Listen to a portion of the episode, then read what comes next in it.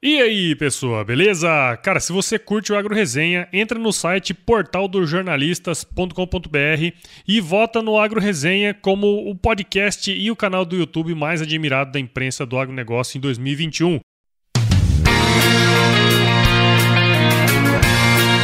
Agro Resenha Podcast apresenta Gestão Rural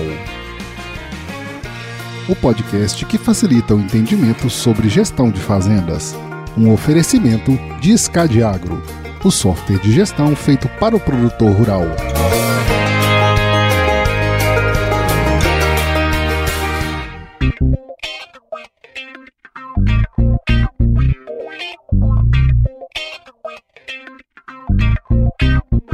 E aí, pessoa? Estamos começando mais um episódio dessa série tão legal aqui, que é a série do Gestão Rural, né? Que é um tema tão importante para o avanço do nosso agronegócio, sempre com os meus amigos e parceiros da Escad Agro. Então aqui a gente vai compartilhar, além de boas histórias, muito conhecimento sobre gestão de propriedades rurais. Então se prepare que a partir de agora o seu tempo vai passar com muito mais conteúdo. E dessa vez aqui, ó, nós temos um convidado, mais um convidado aqui de alto gambarito, como diz o outro aqui, né?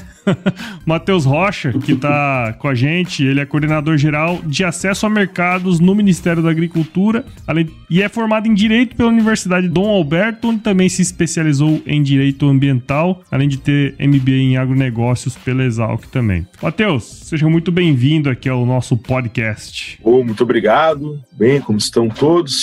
Tudo certo com vocês? Tudo bom. Perfeito. E aí, Jonas e Gabriel, como que vocês estão? Firme e forte, Japa. Estamos começando a colher aqui. Aí, Vamos ver boa. qual foi o estrago que deu. É, o tempo está ajudando. Não está caindo essa água toda que caiu aí no Mato Grosso agora. Essa semana vai dar uma atrapalhadinha aqui, mas acho que vai dar tudo certo. Aqui a turma perdeu soja, hein, velho? É, foi ruim, né? Muito ruim, muito ruim. Não dá pra gente controlar tudo, né? E aí, Gabriel, how are you? Tamo aí, né? Mais firme que palanque no banhado. Pega o polento. Ah, não adianta nada. Igual rastelo na bosta, já viu essa aí também, não? Bem... Esse é firme com força. Bom, pessoal, você que está escutando aí, ó, nós vamos conversar hoje um tema muito interessante que a gente sempre comenta, tanto no Agro Resenha como aqui no podcast Gestão Rural, que é o papel da gestão na agricultura familiar. Não vamos falar um pouco mais de agricultura familiar hoje, não é à toa, né, na verdade, que o Matheus Rocha está aqui com a gente. Ô, Matheus, acho que para a gente começar essa, esse bate-papo aqui, essa resenha, né, eu acho que seria legal, cara, sempre quando a gente traz um convidado aqui pro podcast, a gente gosta de saber um pouquinho da história, né? Então, se pudesse contar um pouquinho da sua história aí pra gente, o Matheus. Primeiro é um prazer estar com vocês aqui, gravando esse podcast, né? Bueno, falando um pouco então uh, como eu cheguei até aqui, né? Como é que foi esse caminho? A minha família ela é urbana. Teve uma geração rural, mas há, há, algum tempo atrás, né? Então, desde a época da minha avó, o povo todo já estava na cidade. Uh, eu tive duas influências muito grandes, né, para retornar ao meio rural, e eu noto isso hoje, né, depois de,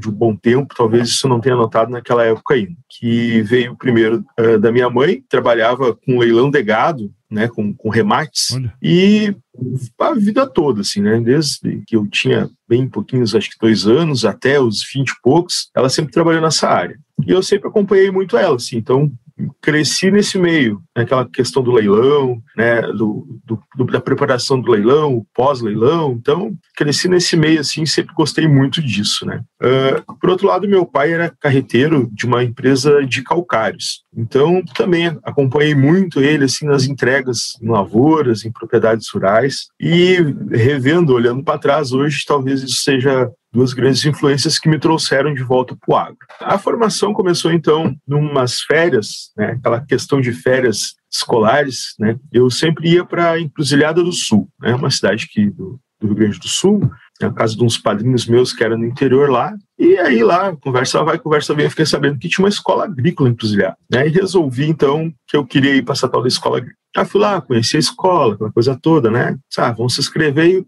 bora para casa. E aí deu certo, se eu tinha lá uns 14 anos, 13, 14 anos, fui para a escola agrícola, aquela coisa toda, né? Sempre tendo que correr um pouquinho mais atrás da máquina que os outros, porque, no fim, todo mundo era da área rural e eu urbano, né? Eu mais um ou outro lá perdido urbano no meio. Então tudo que era fácil e cotidiano para os outros, para mim já era um pouquinho mais difícil, né? Tinha que começar lá do zero escola agrícola, três anos de escola, sempre um pouquinho mais focado na gestão. Aí eu comecei a entender de, bom, na prática não adianta, sou zero, não tem nem lado para me, me agarrar, né?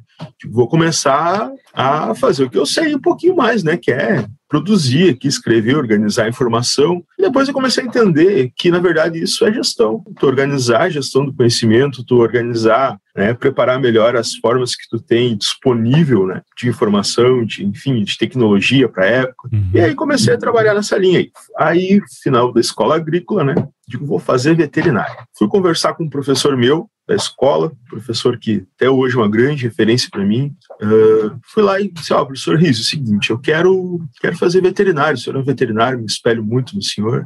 Aí ele disse para mim: Não, rapaz, é o seguinte, tu não vai fazer veterinário porcaria nenhuma. Primeiro, tu não tem perfil para veterinário. Segundo, o mercado não é bem assim como tu pensa. Então, tu vai fazer uma administração, tu vai fazer um direito, tu vai fazer uma, uma economia, tu vai fazer outra coisa. Tu sabe escrever, tu sabe é, é pensar, vai fazer outra coisa. Ah, aquilo foi um um choque. Eu digo, meu Deus do céu, fiquei três anos pensando em chegar e falar essa frase para ele, ele me dizer assim, ó, ah, legal, vai lá, né, toca a ficha, e me dá um balde de água fria desses. Eu disse, não, tá bom então. Aí me inscrevi, meio teimoso, me inscrevi para engenharia agrícola, tá? Fui para praia, aquela coisa toda, deu um estralo lá na praia de quer saber de uma coisa? Não vou fazer engenharia agrícola porcaria nenhuma. Se troço virado só em matemática e, física um, química um, e, e, digo, se tem a um, vem a dois, né? Não vou nem me arrancar com esse troço. Aí, vou com as letras que eu acho que vou me dar melhor. E aí fui pro direito, né? Aí aquela coisa toda, assim, pensando agora, falando para vocês, me lembrando da tecnologia. Olha só, na praia tive que correr atrás de um fax para poder mandar para a faculdade dizendo que eu queria trocar de curso, né? Se fosse hoje, a coisa mais simples do mundo, puxa um telefone e resolve, né? Naquela época lá,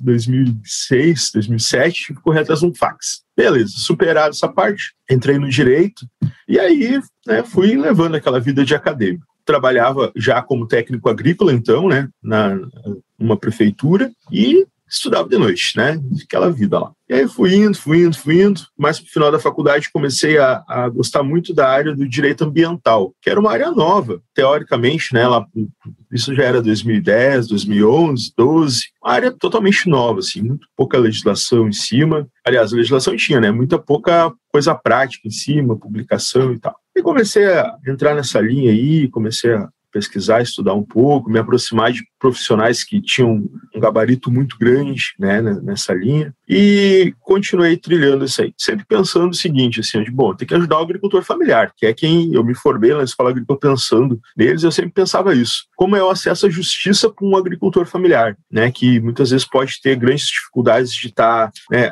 enfim, acessando o tribunal, tem toda essa dificuldade, eu sempre, assim, estudei pensando nisso. Uhum. Aí, tá, beleza. Depois uh, de um tempo, uh, eu me formei e entrei e fiz um concurso. Eu estava assim, de, ah, o que eu vou fazer da vida? Ah, fico aqui, vou para lá, aquela coisa toda, né? Aquela fase ali pós-adolescência, que tu começa já a ter um pouquinho mais de responsabilidade, já, vou fazer um concurso. Aí fiz concurso para Emater, Emater RS, né? Emater uhum. do Rio Grande do Sul. Passei no concurso. Aí saí da prefeitura, fui então assumir na Emater, Emater RS Ascar, né? E aí comecei a entender e vivenciar um pouco mais sobre a questão da extensão rural, né? Entrar porteira dentro. Isso eu digo que foi um grande diferencial na minha vida, assim, de eu sempre falo em todo lugar que eu vou que o pé no barro faz uma diferença que ninguém imagina, uhum. né? A botininha suja ali faz um diferencial imenso em qualquer lugar que tu esteja. Primeiro fui para o município de Veracruz, aqui no Rio Grande do Sul, e é um município predominantemente de origem germânica. Aí comecei a entender muito,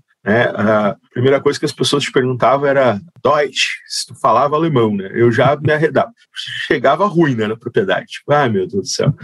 Aí fui convivendo, aprendendo, e começou a chegar também uma época de muita política pública federal, que são chamadas públicas, né? Atende público específico lá que produz tabaco, atende um público que quer trabalhar com sustentabilidade. E aí tu começa a ir para dentro da propriedade e eu tive contato com os primeiros diagnósticos. E aí uh, comecei a entender um pouco que quando tu entra dentro de uma porteira, mesmo que tu vá lá para uma determinada atividade específica, lá não está só uma lavoura. Não existe isoladamente uma, uma, sei lá, tantos hectares de soja, não existe tantos hectares de milho ou uma produção de gado, né? enfim, ovelha. Lá existe uma, um conceito de coisas né, que uh, compõem aquela propriedade. Existe uma família, né? existe uh, todo um patrimônio, é, existem produções, existem uh, algumas cadeias que são prioritárias, que é o que geram renda, outras cadeias que são quase que um hobby, que estão lá já porque estão há muitos anos e ninguém deixa de fazer elas, mas que não gera renda nenhuma, né? Uh, enfim, comecei a entender que pessoas no meio rural têm sonhos, têm dificuldades, têm desafios, têm vontades, que não é só ah, um agricultor, é uma profissão formada por pessoas que nem a gente. Então comecei a trabalhar toda, fazer toda essa questão de, de, me aproximar, entender melhor e tal. Dentro da Emater, depois eu comecei a trabalhar com duas linhas mais, assim, né? Porque eu vim para um município que se chama Rio Pardo, que é um município muito grande. E aí a gente, a gente trabalhava um pouco mais setorizado. Eu comecei a trabalhar então muito com agroindústrias, né? Então já era uma, uma segunda e terceira fase de produção, que era já tu beneficiar, tu ter ali o know-how de comercializar, né, sair da propriedade para fazer isso. Então já mudou um pouco o meu perfil profissional. Já tive que entrar mais na linha dessas legislações sanitárias, né, tributárias, e tentar adequar produto, e, enfim, trabalhar com essa linha. Isso tudo pela é, Emater ainda, né, Matheus? Na Emater, né? Eu fiquei na Emater de 2012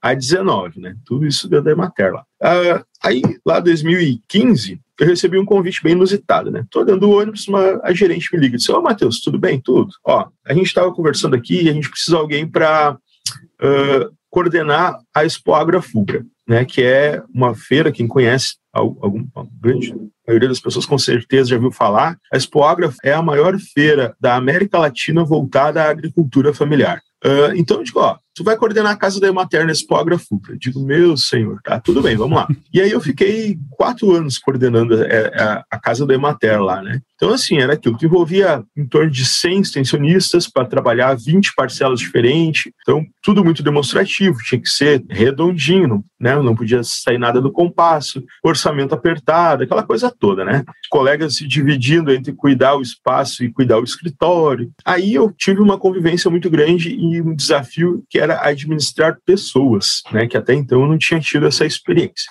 E foi fantástica, assim, essa questão de uh, fazer essa administração durante esses quatro anos, assim, ficar à frente da casa da mater, me trouxe muito muita experiência nesse sentido. Administra pessoas e faz contatos, relações, né? Cria uma rede network, né? Com pessoas, de, de enfim, de outros órgãos, de, de, da própria Embrapa, enfim, de todos os lados, assim, possíveis, né? Com a própria imprensa, né? De tentar sempre fazer essa, esse diálogo porque, enfim, tu também muitas vezes tinha que fazer isso. Então, eu cresci muito como profissional dentro desse período. Em 2019, então, veio um convite também muito inusitado, inesperado, totalmente inesperado. Então, eu, último dia de trabalho lá, entrando em férias, recebo uma ligação. Era o secretário Fernando Schwank, que hoje é o secretário nacional de Agricultura Familiar e Cooperativismo, né, me convidando. Disse, Matheus, é o seguinte, uh, eu estou né, na secretaria, como tu sabe aqui, e eu quero trazer aqui para Brasília comigo, quero formar um, um, time de jovens. Jovens que eu acredito que têm um potencial de estar colaborando com algumas pautas aqui a nível nacional. E eu pensei, então, não, quero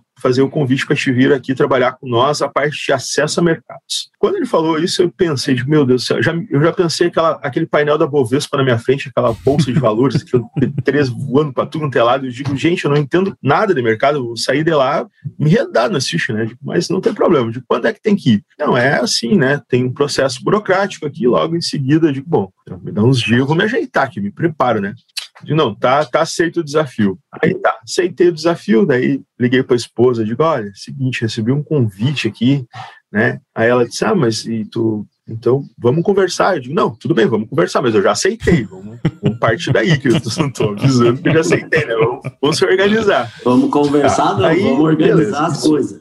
Vamos é, organizar vamos as coisas, vamos organizar a mudança.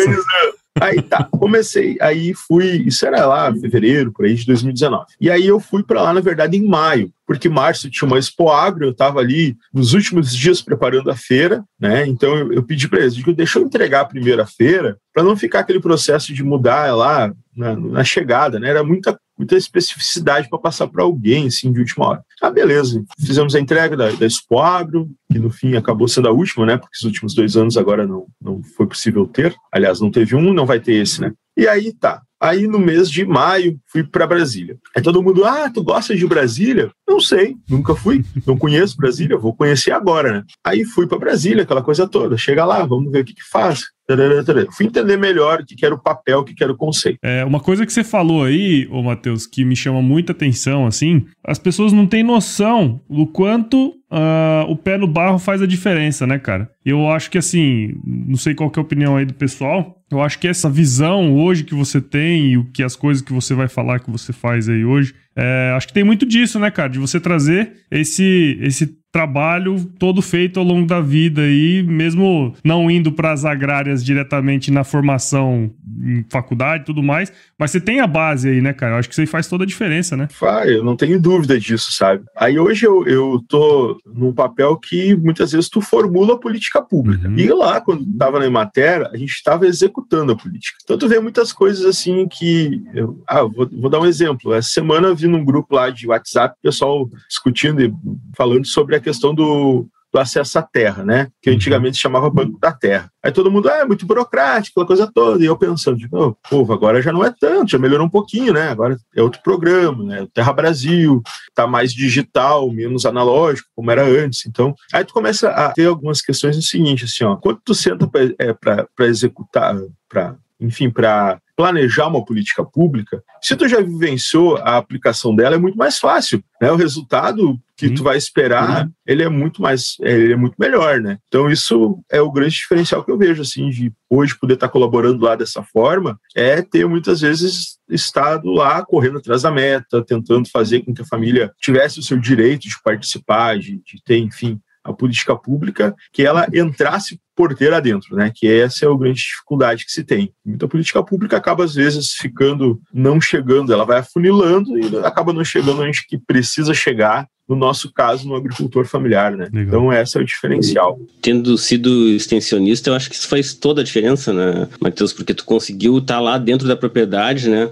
E até entender, né? Às vezes, é como estava falando, para formular uma política pública deve ser, é, né? a gente está preso em legislação, é, né? Em várias coisas assim que, não, tem que ser assim. Mas quando, quando tu teve lá e tu aplicou, tu viu que o tem que ser assim pode ser um pouquinho diferente, né? Porque para as coisas acontecerem, elas têm que estar bem relacionadas com o contexto. É um processo de melhoria de verdade, né? Porque tu conseguiu estar na, na aplicação. E dificilmente as pessoas estão na aplicação, né? Então tu, tu pegou coisas que já aconteceram, viu que, que, que como funcionou e agora tu está conseguindo aplicar isso nas novas, né? Pá, é muito legal. Deve estar sendo gratificante poder interferir nisso, né? Assim, poder melhorar esses processos aí, né? Com certeza. Um exemplo que eu tenho, assim, que eu, eu, eu lembro de ter me impactado, ano passado, né, recebi um processo, hoje o governo federal ele é muito informatizado, né, então eu sempre falo assim, ó, por exemplo, se alguém mandar uma carta, pode ser lá para o presidente da República, escrito à mão, que nem eu já recebi carta de uma senhora de 90 anos escrito à mão, depois de uns 15 dias ela já está na área fim para fazer a resposta. Hoje está muito, né, o sistema se chama SEI, ele está muito digitalizado, então lá pelas cansadas da vida recebo um processo e aí meu chefe lá, meu diretor me chama e diz, ó, oh, Matheus, é o seguinte, esse processo, vamos sentar aqui e discutir algumas questões sobre o Pronaf. Eu disse, ah, beleza, o que, que a gente vai falar? Não, uh, vamos sugerir algumas modalidades Pronaf. E eu fiquei pensando, gente, só um pouquinho, Pronaf é um negócio que engloba milhões de agricultores, né, e, e tu tá aqui tendo a oportunidade de, de discutir aquilo que vai ser modalidades, aquilo que vai ser, né, que vai transforma a vida lá na ponta, se bem administrado, claro, transforma a vida lá na ponta, né? E isso eu me lembro que me impactou muito, assim. Né? Entre outros vários exemplos assim, mas esse esse eu, eu trago comigo sempre, né? Bom, Matheus, então assim, acho que já que você puxou esse assunto, né, do ministério, cara, acho que seria legal assim, muitos de nós aqui, nós aqui, né, na verdade, acho que até quem tá escutando aí do outro lado, tem um pouco de curiosidade, saber um pouco mais, né, do trabalho que você desempenha aí no Ministério. Teria como contar pra gente um pouco sobre isso, cara? Claro. O que, que vocês fazem aí no dia a dia? Uhum, com certeza. Primeiro, só vou falar um 30 segundos, né, onde nós estamos na fila do pão, para ficar mais fácil da gente entender, né? uhum. Porque, assim, uh, anteriormente, em outros governos, a agricultura familiar, ela estava em um ministério separado, que era o Ministério do Desenvolvimento Agrário, né, o famoso MDA. Então, toda política que voltada a essa questão, né, eh, ela estava, tanto nos governos eh, Lula e Dilma, estavam eh, dentro desse ministério. Quando uh, o governo Temer assumiu, o ministério, o MDA foi extinto e foi criada, então, uma secretaria especial vinculada à Casa Civil. Então, a toda a política que se chamava SEAD. Então, toda a política de agricultura familiar, a âmbito federal, era tratada dentro da SEAD. Beleza. Depois, quando assumiu o presidente Jair Bolsonaro, ele resolveu então, né, com a equipe de transição, que tudo que envolvesse, englobasse a agricultura teria que ficar no mesmo lugar. Então, foi feito com que a agricultura familiar viesse para dentro do Ministério da Agricultura. E aí, a agricultura familiar ela é muito dinâmica da sua forma de trabalhar, né? Porque se trabalha com cadeias curtas, porque o resultado tu aplica hoje, amanhã já está aí, tem que ser um negócio bem rápido, né? São realidades que trabalham com uma dinâmica diferente. E aí nós entramos para dentro de um ministério muito conceitual, que já tem 140 anos, que, enfim, tem todo um know-how assim, de, né, de prestação de serviço muito voltado para fiscalização, né, para políticas públicas consolidadas. Então, essa chegada assim, foi bem legal, assim, tu acompanhar isso, porque era o povo chegando e tentando mostrar um outro ritmo assim dentro. E aí se criou, então, uma secretaria dentro, são sete secretarias que tem dentro do Ministério da Agricultura, e uma dessas secretarias, então, é a Secretaria de Agricultura familiar e cooperativismo. Dentro dessa secretaria, então, que o, que o secretário é o Fernando Schwank, dentro dessa secretaria, então, existe quatro departamentos. Um trabalha assistência técnica e extensão rural, um trabalha o crédito fundiário, toda essa questão ligada ao crédito fundiário, o outro trabalha estruturação produtiva e esse que eu tô, que se chama Decan, trabalha acesso a mercados e cooperativismo. Né? São essas duas pautas aí. Uhum. Ué, então, dentro do departamento, o que a gente trabalha e como é que funciona? Né? A gente, então, trabalha dentro do cooperativismo como um todo, a gente tem acompanhado, né, principalmente o ramo agropecuário, o cooperativismo tem vários ramos, a gente acompanha o ramo agropecuário, e dentro da linha do acesso a mercados, a gente trabalha com mercados públicos e mercados privados. Mercados públicos, a gente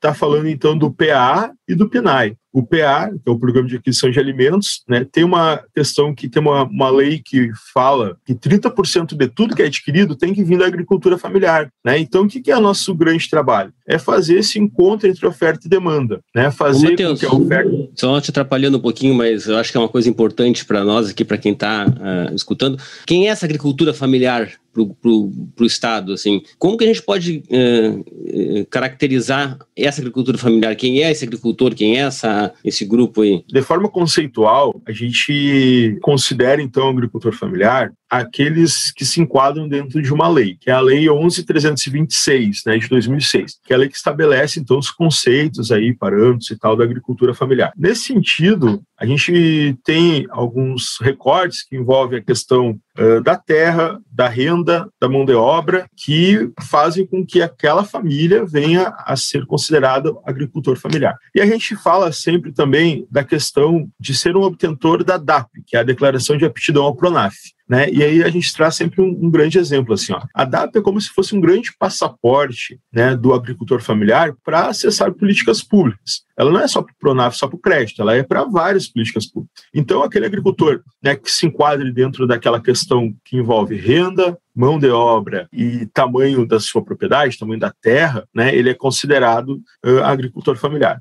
E a legislação também uh, traz outros atores né, que uh, também se enquadram dentro dessa característica, que são os povos e comunidades tradicionais, que a gente está falando então do indígena, do quilombola, do ribeirinha, né, e de todos os outros segmentos que tem dentro dessa linha. A gente está falando do pescador artesanal, também que está né, do aquicultor, que está também enquadrado né, nessa linha. A gente está falando do pecuarista familiar, né, que também tem algumas especificações dentro da, da legislação, e também está enquadrado. Então a gente está falando de uma galera bem grande aí dentro do país como um todo e bem diversificada, né? Não é única exclusivamente ah, o agricultor familiar, aquele que está dentro da sua propriedade lá, trabalha com sua família. Tem uma série de, de variáveis também aí, né? Todas previstas dentro dessa legislação aí que eu, que eu citei, né? Que é a 11326. Então, falando só um pouquinho da, da questão dos mercados, né? Aí eu comecei a entender que o mercado que eu ia trabalhar não era aquele lá da Bovespa piscando para tudo quanto é lado e todo mundo no telefone gritando, né? Que nem tem mais isso hoje, mas enfim, que era o primeiro conceito que eu tinha. Que na verdade era um mercado bem finalístico mesmo. Ó, tá aqui teu produto, vamos botar ele na prateleira, vamos vender, vamos comercializar, vamos gerar renda, vamos gerar desenvolvimento dentro da tua propriedade. E então, é, essas duas linhas de mercado público nós trabalhamos, né? O PNAE é também é o Programa Nacional de Alimentação Escolar. Então a gente é o grande elo que existe, o elo agropecuário que tem frente ao FNDE, que é quem administra a política e que tem quem tem o recurso, né? Então a gente está sempre lá pautando o FNDE, ó, a alimentação escolar tem que ter, eh, enfim, tal demanda. A gente está sempre pautando e preparando o mercado, né, o agricultor familiar, as cooperativas, para estar tá acessando. Que 30% também tem que ser comprado da agricultura familiar. E aí a gente está falando, para vocês terem ideia de números, de mais ou menos um bilhão de reais de mercado potencialmente aberto, né, garantido em lei do PNAE, e um bilhão do PA. Né? Então são, é um mercado de 2 bi para a agricultura familiar uhum. que a gente está sempre trabalhando e buscando fazer com que o agricultor acesse. Né?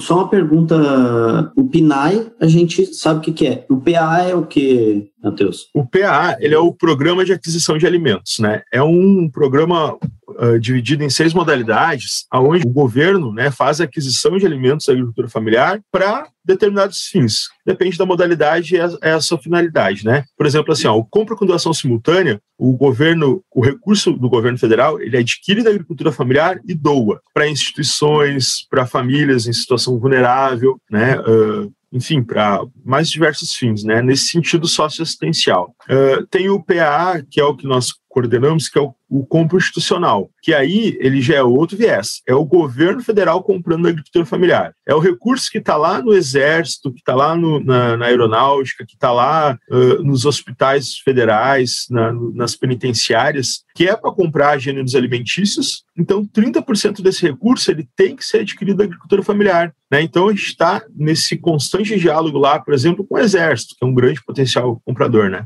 Ah, converso com o Exército para fazer com que eles adquiram agricultura familiar, para que eles tenham segurança jurídica de fazer uma chamada pública e não uma licitação, né, que é o instrumento que se usa geralmente para outros fins, né, para que faça com que o agricultor familiar acesse, né. E na outra interface está sempre preparando a cooperativa, né, ó, vai ter tal chamada aberta, vamos se organizar para participar, então a gente passa sempre nesse meio de campo entre oferta e demanda aí, né. Ah, eu acho que isso que é uma coisa legal de falar, né, porque assim, na verdade vocês são meio de campo aí do, do, do negócio, né, vocês têm que estar tá sempre Sim. atuando lá na base, né, no com os produtores, cooperativas e tudo mais, e fazendo a interface com o exército, escola, né? Porque acho que também é do outro programa, uhum. né? Então, esse é um trabalho bem complexo, né, cara? Complexo mesmo. Frente à pandemia, mais complexo ainda, né? Uhum. Porque tu não consegue fazer muita coisa presencial, tu tem que fazer muita coisa à distância, né? Vou dar um exemplo. As últimas duas visitas presenciais que eu consegui fazer foi no Hospital de Clínicas, em Porto Alegre, porque está com uma demanda de alimento muito grande, né, frente a essa situação, e a URGS, no Rio Grande do Sul também, que criou o cenário ali, o pessoal estava meio em teletrabalho, a gente conseguiu fazer. Mas uh, outras situações a gente estaria rodando presencialmente muito mais. Não que a gente não faça isso de forma virtual, né? Que hoje uh, a tecnologia nos permite essa nova adaptação, esse, esse novo jeito de ser, né? De trabalhar também está nos garantindo isso. Mas é isso, é contato direto, é diálogo direto, é a equipe trabalhando, buscando né, esclarecer pontos aí todos os dias. Ô, Matheus, baseado, então, assim, tu trabalhou em muitos pontos da cadeia, desde o, o teu, a tua escola técnica, né? Uhum. É, e tu falou aí do extensionista rural, eu, um dos episódios mais marcantes para mim do, do Agro Resenha Podcast é, é, é, aquele, é o que o, que o Japa gravou com o Marcel, que foi extensionista rural. Isso. E, cara, até então fazia, sei lá, fazia quase 20 anos já que eu trabalhava com, com agro e eu não sabia exatamente o que um extensionista rural fazia, né? E muita gente não sabe, muita gente não sabe. De dentro da cadeia, a importância que tem o extensionista rural. Bom, fechei esse parênteses aí. Só pra, só, rapidinho, só para lembrar. Foi o episódio número 3 do Agro Aí. Recomendo que quem está escutando vá lá e escute esse episódio. É muito bom. E então, assim, a pergunta que eu queria te fazer é: vocês trabalham lá para organizar todo mundo dentro né, do, do, cenário que a gente tem dentro do país, tal, na, na agricultura familiar? Vocês procuram esses mercados para disponibilizar para a agricultura familiar? Vocês vão lá, falam, né, pega esses 30% que as escolas têm que, que, têm que comprar, aí tem um bilhão de reais lá para jogar para lá. Tem outro um bilhão de reais dentro do Exército, Polícia Federal, enfim, né, todos os entes eh, que participam dessa cadeia aí do governo federal. E aí chega lá no produtor na cooperativa, no produtor rural familiar. Agora eu quero pensar a questão da gestão. Como participante da cadeia lá, de extensionista rural, etc., e como coordenador de acesso a mercados do mapa, unindo toda essa tua experiência, todo esse know-how que tu tem hoje, qual a importância da gestão dentro de um mesmo que seja o produtor familiar, que é esse cara lá pequenininho, tal, que não é um grande produtor, né, de grande escala, tal. Qual a importância da gestão dentro desse cara no momento de ele acessar isso aí? Porque, assim, mesmo para vender para cooperativa ou vender direto, sei lá, ele tem que ter algum tipo de número, né, cara? Ele, ele, ele vai ter que ter uh, esse número para ele ver se é um bom negócio para ele também ou não, porque apesar do cara produzir e ter que vender, também não vai sair produzindo a qualquer custo, né, para entregar. Como que tu vê assim essa gestão econômica desses produtores? Como que tu vê a importância disso dentro do, do negócio dele? Bom, primeiro a questão do eu vou falar uma frase só da questão da extensão rural, que vocês vão uh, gravar ela aí como conceito, né? Eu sempre trabalhei a questão de extensão como sinônimo de educação. Então, se eu falar Sim. que eu sou um extensionista rural ou um educador rural, é a mesma coisa, porque ela tem que ser um processo contínuo dentro da propriedade, né, e de evolução. Estou transformando vidas, né, através de um processo contínuo. Então, acho que esse é o melhor, para mim, é o melhor conceito que tem de extensão rural, né? Nesse sentido, assim, de uhum. para quem está ouvindo e que talvez não conheça muito bem né, essa área, é praticamente um professor do campo aí, né, que vai né, tá aprendendo e ensinando, né, conforme necessário. Falando um pouquinho da gestão, então, né? De fato, a agricultura familiar, ela vem se transformando a cada dia e a gente acompanha também muito isso na prática. Né? A família da minha esposa aqui planta soja, então eu sempre acompanhava essa questão, assim, de como se dava a safra, como é que funciona, né? Essa questão toda, assim. Eu sempre ficava impressionado com algumas coisas, assim, por exemplo, muito agricultor familiar sabe o preço, muito não, quase, quase a grande maioria sabe o preço, por exemplo, que está o dólar hoje. Né? Vou dar um exemplo mais raso possível. Tem muita gente que trabalha muitas vezes com linhas que depende dessa flutuação do dólar que não sabe o preço que está, sabe? E ele acompanha por quê? Ele acompanha por causa do preço da soja no, no, exterior, ele sabe que isso influencia no preço do diesel, no preço dos insumos como um todo, né? Então, o, e, e isso, essa transformação ela está se dando por uma questão de digitalização do campo, né? De acesso à informação que antes talvez fosse um pouco mais limitado. A questão do própria utilização da internet, do smartphone, né, da forma de comunicação, ela é muito abrangente dentro de uma propriedade agrícola rural familiar. Tu tá com o radinho ligado lá no galpão o dia inteiro, tá lá muitas vezes lá na, na roça, lá plantando e colhendo e tal, e tá com o radinho ligado, né? Aquela forma mais tradicional do mundo, né? De escutar a notícia, de saber o que está acontecendo, mas ao mesmo tempo tu tá conectado, tá num grupo de WhatsApp, que tu recebe a informação do agrônomo, que tu olha a previsão do tempo, tu acompanha cotações, né, que tu faz orçamentos, enfim, tem uma série de informações, né, que muitas vezes tu não tinha na palma da tua mão. Bom, aí, tu falando em, falando em gestão, dentro de uma propriedade familiar, é, o primeiro ponto que eu trago, né, é a questão da gestão de recursos humanos. Eu estou falando em trabalhar com a minha família. Então, o que, que eu preciso? Entender quem é a minha família, qual o potencial e a vocação de cada um e o que, que esse potencial, essa vocação vai colaborar para dentro de um todo. Existem modelos muito antigos e, e eu diria até complicados de trabalhar, que são aquelas mais tradicionais. Ah, o pai é o grande mentor né, da, da propriedade, tudo que ele vai fazer é o pai que faz, Aí o filho está lá com 30 anos e tem que pedir 20 reais no, na sexta-feira para poder sair, dar uma voltinha na cidade. Sabe aquela coisa assim totalmente centralizadora?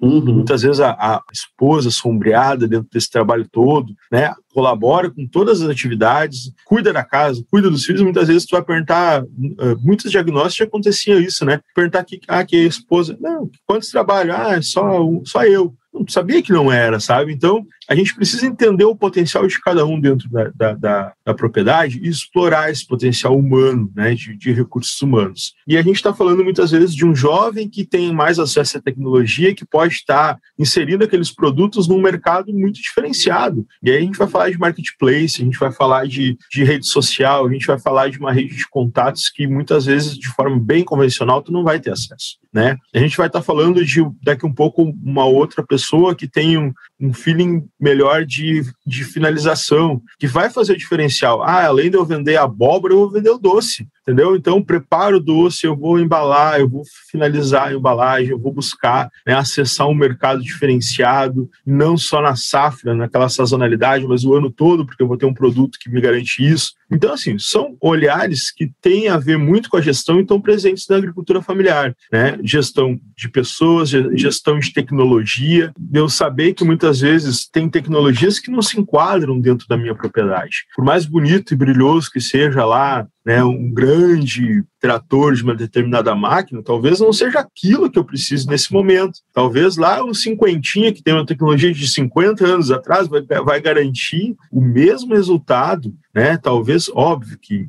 enfim, uh, não quero entrar no, no, na discussão técnica aí de ah, potência, nada disso, mas assim, às vezes eu preciso entender o que, qual o resultado final que eu preciso para saber qual recurso tecnológico eu vou investir para garantir que se tenha um retorno, né? E um que eu também considero principal dentro de uma propriedade rural e que é um, um, um, diferencial é a gestão quanto à questão da informação. Eu poder tomar decisão em cima de informação, não de achismo, não de ah, mas meu avô fazia assim, né? Ah, por que que tu usa isso? Ah, porque meu avô usa assim, sempre usou, sempre deu certo, por que que eu vou mudar, né? Ah, tu fez uma análise de solo, né? Por exemplo, não, não, ano passado eu já coloquei, o vizinho colocou também, é vizinho, só tem uma cerca no meio, né? Então é a mesma coisa, não precisa fazer, sabe? Essas coisas, assim, ó, de tu tomar decisão em cima da informação. Acho que esse é o grande passo que nós temos que dar hoje dentro da agricultura familiar, é nos cercar de ferramentas que nos garantam isso, que a gente vá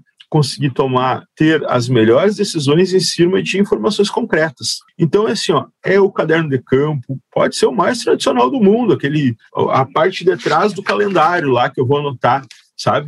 Ah, aqui entrou aquela tal vaca entrou no cio, aqui eu plantei tal cultura, fiz aplicação, choveu tantos milímetros. Isso aí, muitas vezes, uh, mesmo que o agricultor não consiga fazer a interpretação desses dados, né, no momento que entrar uma assessoria técnica dentro, vai conseguir colaborar muito mais com ele. Quando eu tenho uma anotação precisa em um caderno de campo. Né? Então, isso é o ideal que se tenha hoje dentro de uma propriedade, é fazer a gestão desses pontos né, que eu estou passando para vocês, que vão muito acima do próprio conceito, da, do, da, forma mais conceitual de gestão, né, que é humano, tecnológico, financeiro e, e, de informação. Então, a gente conseguindo trabalhar essa linha aí, tu vai ter uma propriedade com certeza que vai garantir sucessão, né, que vai garantir qualidade de vida, que vai garantir renda suficiente para a família se manter, né? E, enfim, vai ser uma propriedade com certeza uh, que vai uh, uh, colher muitos bons resultados, né? De forma geral.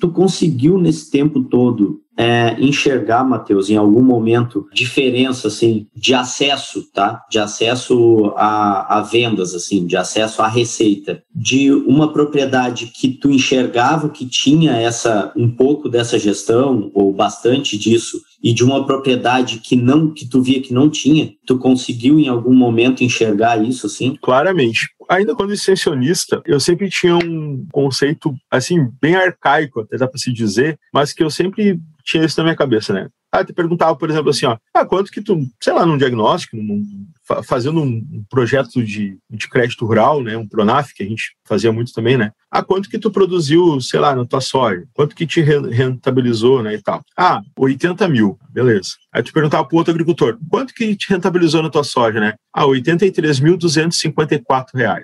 Tipo, bom, olha a diferença. tipo, esse tio aí dá para ir fundo com ele porque, de fato, está na ponta da caneta, né? Então eu sempre tive muito isso, assim, ó, acho que é a primeira linha de corte, né? Cara, tu arredo, tu tá, tu tá passando informação. Claro, tô falando de, de necessidade de uma informação fidedigna que vá, né?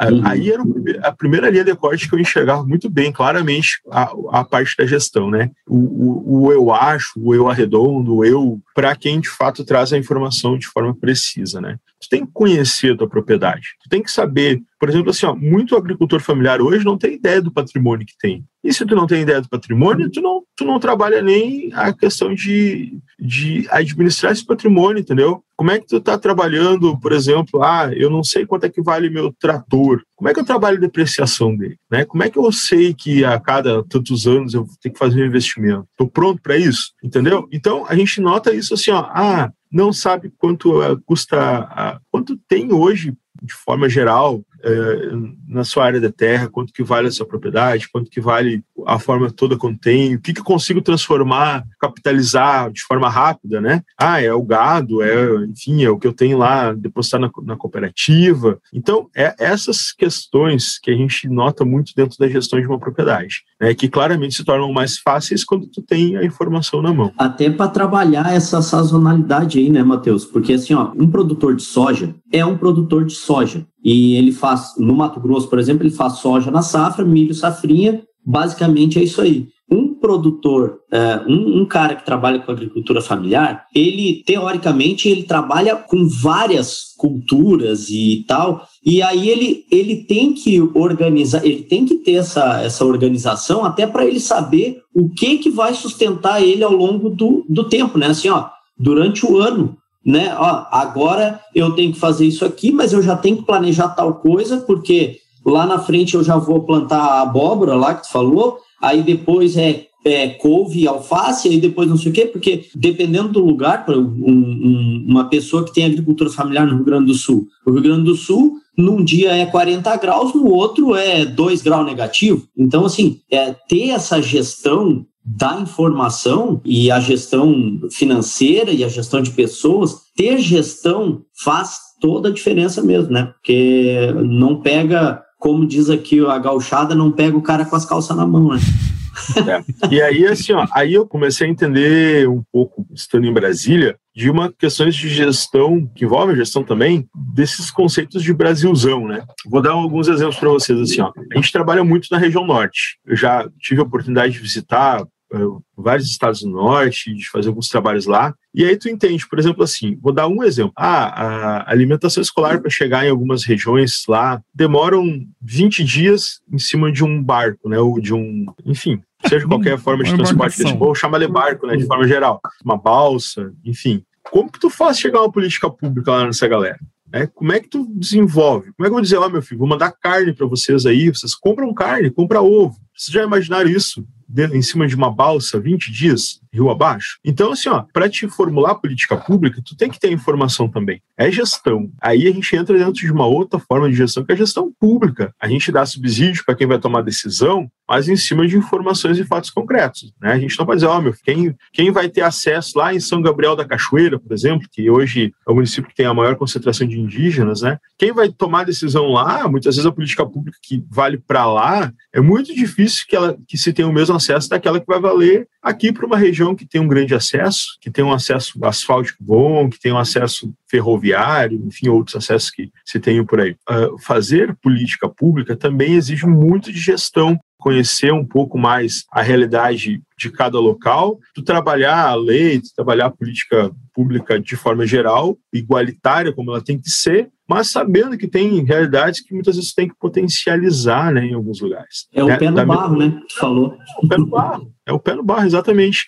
Sabe? Aí, no mesmo, no mesmo conceito de alimentação escolar, fazem 11 anos que existe essa lei, que diz que, o, que o, lá o prefeito tem que comprar do agricultor familiar. Aí tem municípios que já compraram 100%, enfim, resultados maravilhosos, assim, ó. Tem outros municípios que nunca compraram um real. A gente está falando de 11 anos de lei, sabe? Então, para vocês verem como existe nuances, assim, né? Como flutua isso e como tu tem que tentar sempre estar tá buscando entender esse cenário para fazer uma gestão adequada, né? Da própria política pública, inclusive. A gente comentou em algum momento aqui atrás que você falou aí agora também, né?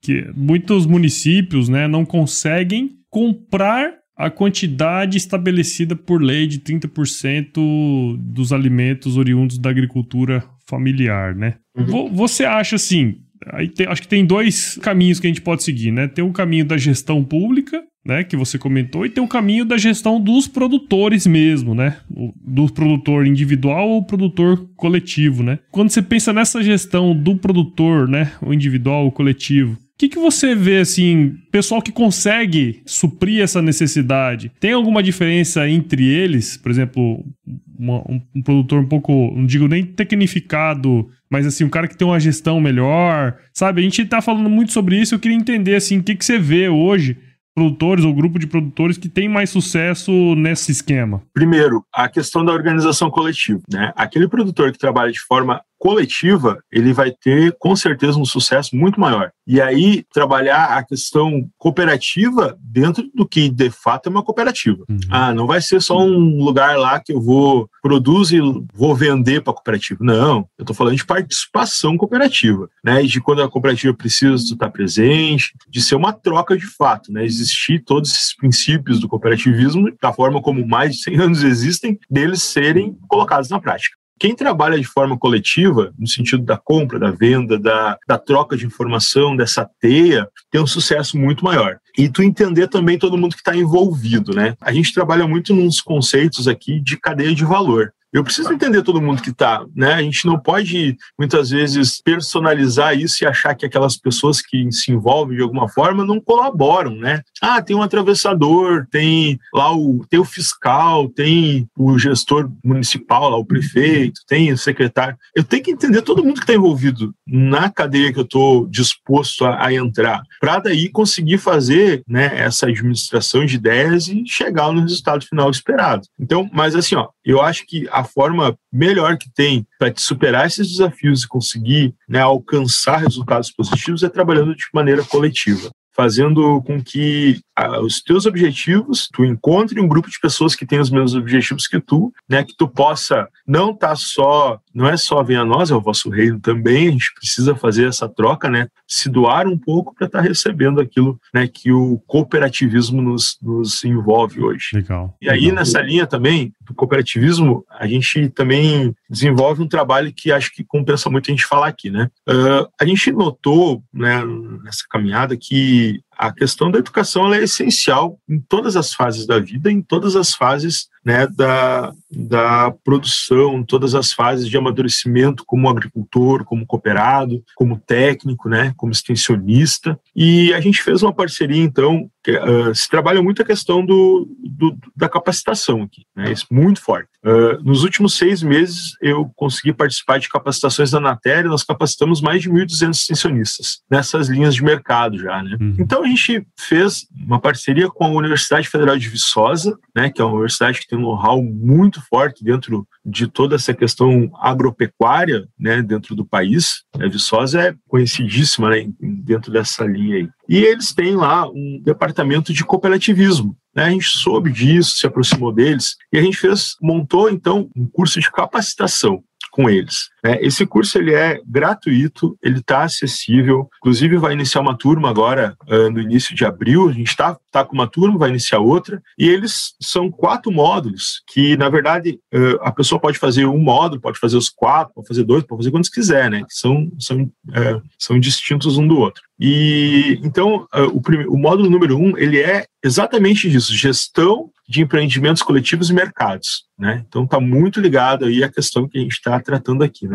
O outro módulo já é uh, governança participativa, redes de uh, sociabilidade e meio ambiente, que é no geral do todo. Né? O terceiro, contabilidade e finanças, porque a gente notou que dentro do cooperativismo existe essa deficiência, muitas vezes da parte contábil, né? existe da parte financeira, de administração, a gente precisa sempre estar evoluindo e lapidando né, essa questão. E o quarto, ele é políticas públicas e agricultura familiar, que é para entender um pouco mais como é que funciona né, a nível macro, né, essas políticas, né, formulação, aplicação dessas políticas. Então, eu só queria deixar para vocês, é bem fácil de achar, é só colocar no Google lá, UFV SAF, né, cursos UFV SAF, que já vai abrir o link lá, e aí tem as inscrições para as turmas, né, a gente está com uma turma de 400 alunos agora nesse mês, e vai estar tá abrindo também mais 400 vagas agora para o próximo mês, e assim, né, ele era um curso presencial, em algumas regiões do país, a gente conseguiu abrir ele EAD, frente à pandemia, né, a gente abriu ele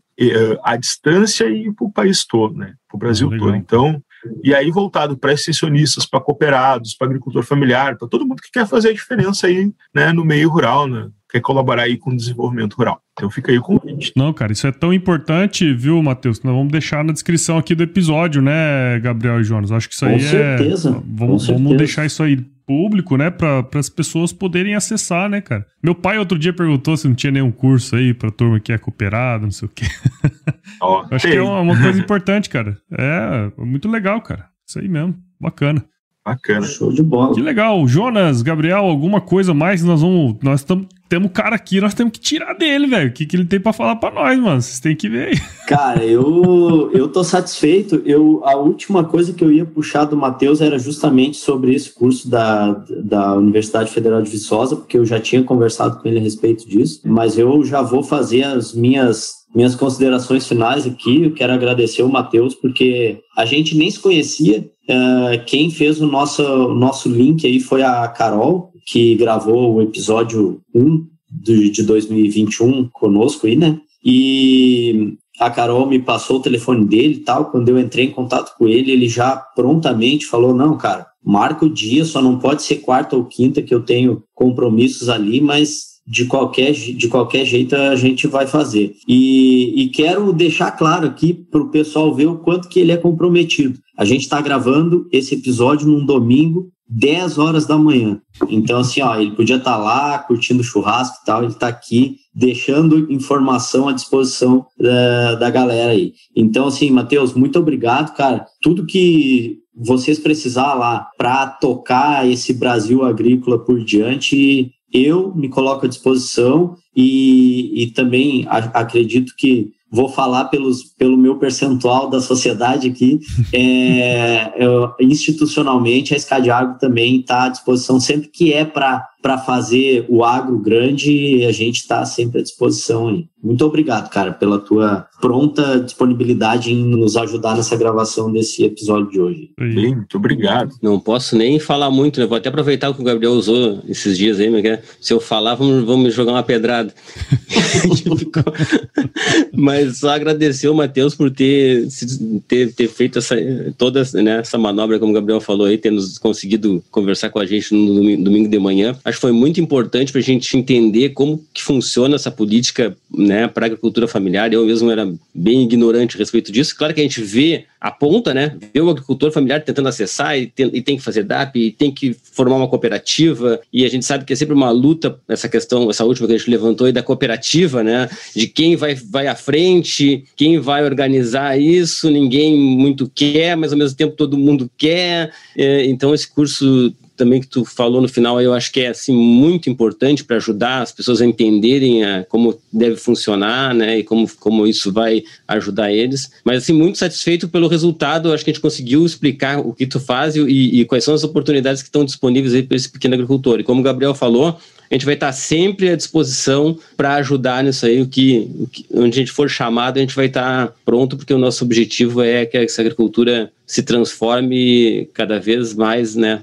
e que o agricultor consiga acessar esses mercados e consiga se manter no campo e tudo que a gente já vem falando aqui há 15 episódios. Muito obrigado, Matheus. Tá bem. Eu que agradeço vocês aí pela, pela oportunidade, né? Eu nem contei de uma passagenzinha, que também a Carol tem muito a ver com essa construção toda, né? Porque ela me convidou para dar aula uma vez e eu fiquei, era, passei uns mesezinhos, eu fiquei dois anos e meio lá como professor, né, no Dom Alberto, né, junto com ela, quando ela coordenava o curso de agronegócio. E me ajudou muito nessa fase de desenvolver, de, enfim, né, de tomar frente e tudo, né? Devo muito a ela nessa, nessa parte profissional né, de comunicação. Sou fã de podcast, acho que é uma forma muito nova da gente se reinventar e fazer com que a informação chegue. E sempre que for necessário se doar para construir informação, eu vou estar sempre disponível. Né? A gente está lá para construir um Brasil melhor, sem ideologia, sem nada nesse sentido. A gente está lá para servir o Brasil, né? Servir de forma positiva, fazer com que o agro tenha voz, fazer com que as coisas aconteçam, né? E é esse nosso propósito de trabalhar, enfim, de domingo a domingo sem problema nenhum. Então, sempre que precisarem, a gente está à disposição. Contem conosco aí para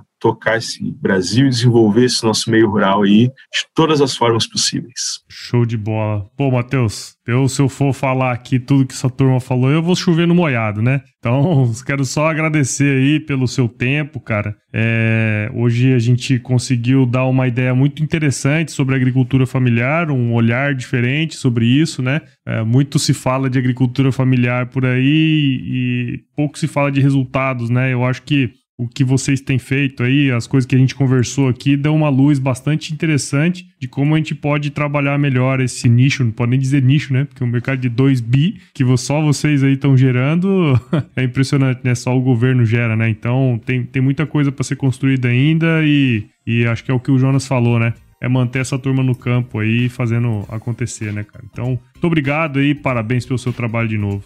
Obrigado, pessoal. Valeu. É isso aí. Ô, japonês, é. É, acho que tem uma dica que tu podia falar para ele colocar numa das políticas públicas lá, né, cara? Eu ia falar justamente isso agora. Ou, ou dentro do curso lá, do curso é. de Viçosa lá, colocar... Eu um... acho que no curso é importante, não pode faltar. No curso é, é. importante. Eu acho que lá até o seguinte, Matheus... Dá uma barbada pra ele. Tem que ter um módulo lá, é um módulo assim... Eu acho que é para fechar o curso, né? O curso com a mensagem final. Se terminar lá, você fala assim: se chover, não precisa moer a horta. Eu acho que é um, um fechamento, ah. entendeu? a coisa fica mais, né? É. ah,